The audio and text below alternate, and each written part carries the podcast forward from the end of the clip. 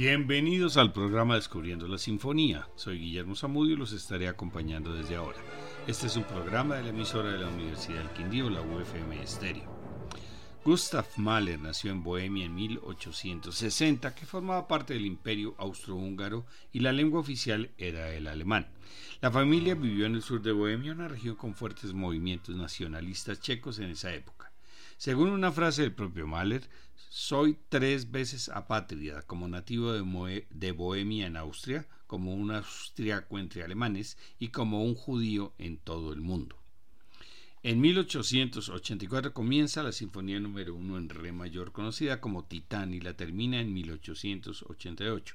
Fue estrenada en Budapest el 20 de noviembre de 1889 bajo la dirección del propio compositor con éxito relativo, pues la crítica fue bastante negativa por su parte final.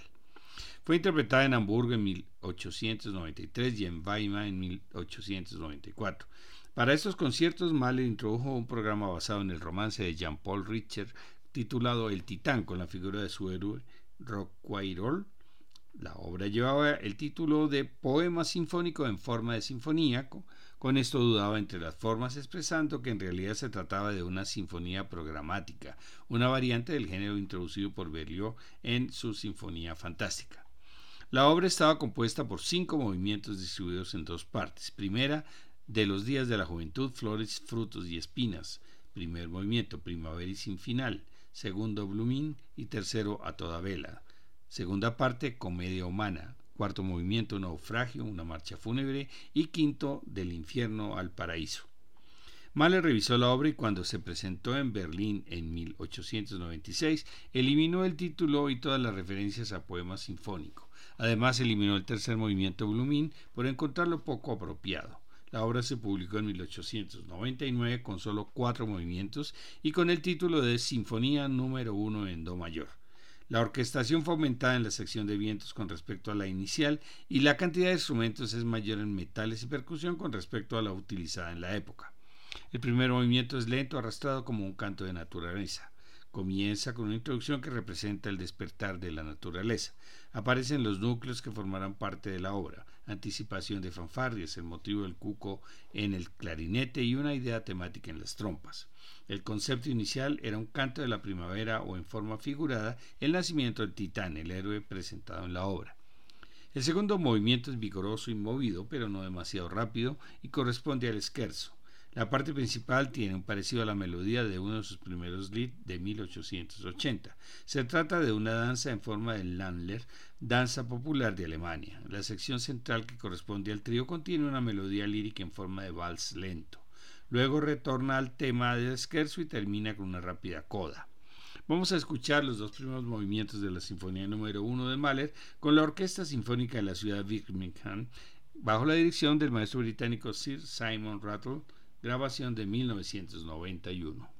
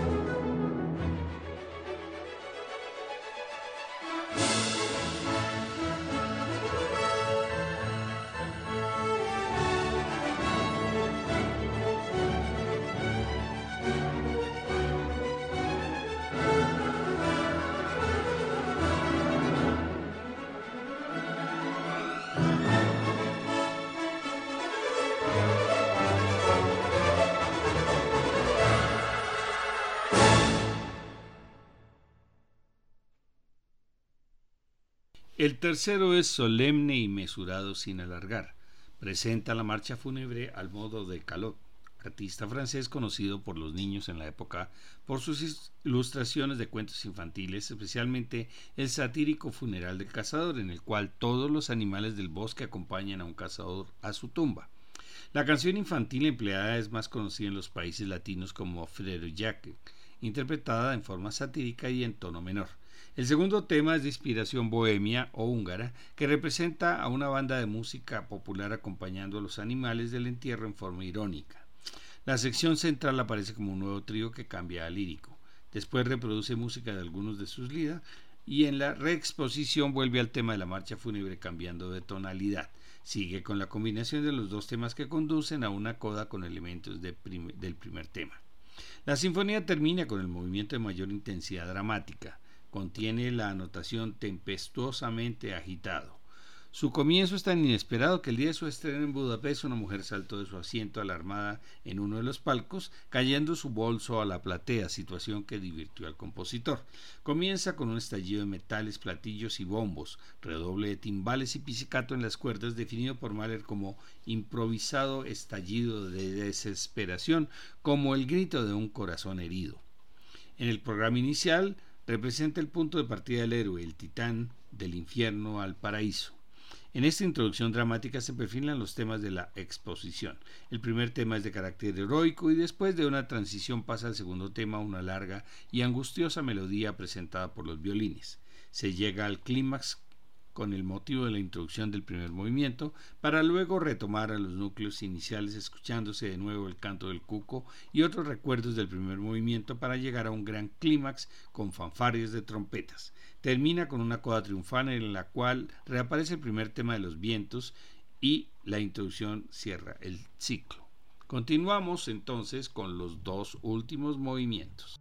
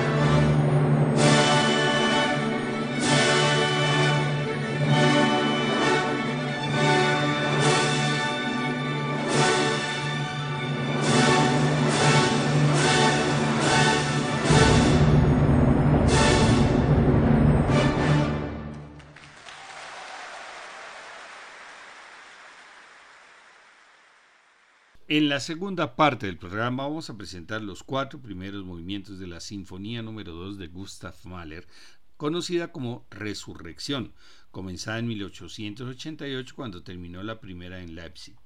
El primer movimiento lo terminó en Praga y solo cinco años después continuó la obra. Lo tituló Alegro Maestoso y alude a una marcha fúnebre, es violento y colérico. El segundo es Andante Moderato, un delicado Landler con dos secciones contrastantes que recuerdan el esquerzo de la novena de Beethoven. El tercero es un esquerzo basado en el lead San Antonio de Padua predicando a los peces y el cuarto, Luz Prístina, es otro lead que interpreta una contralto a quien Mahler le pide que cante como un pequeño niño celestial.